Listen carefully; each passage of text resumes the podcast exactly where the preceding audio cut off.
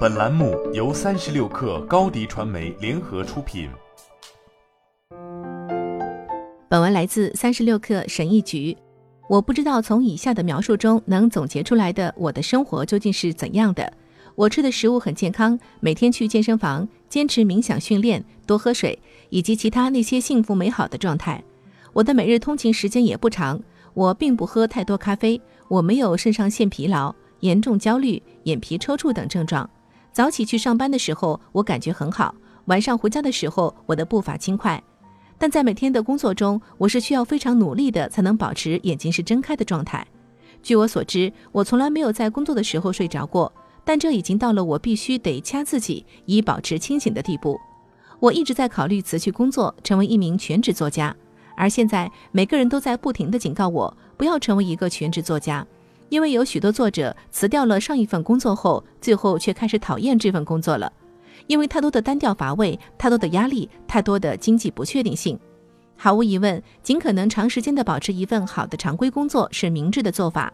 想想所有的作家，他们都有着在很长的一段时间当办公室文员等工作的经历，而同时在那段时间里写着一部部的杰作。我现在的日常工作就是这样。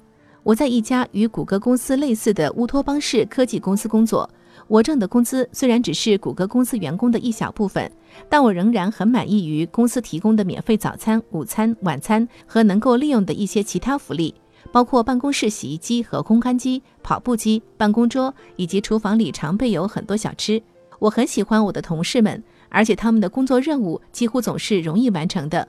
那我为什么就是睁不开眼睛呢？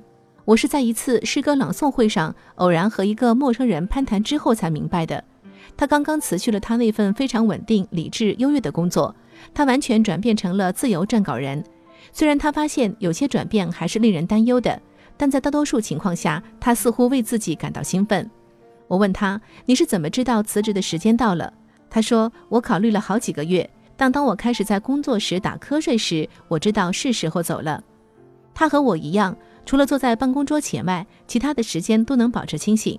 他尝试了一切他能想到的方法重新振作起来，但是除了在一天结束的时候离开工作场所之外，没有任何方法能让他振作起来。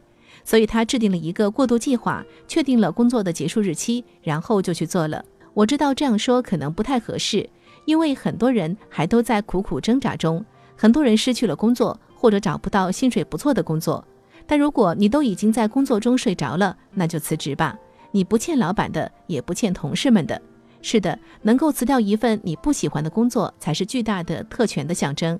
但特权并不是为了你鞭笞自己而生的。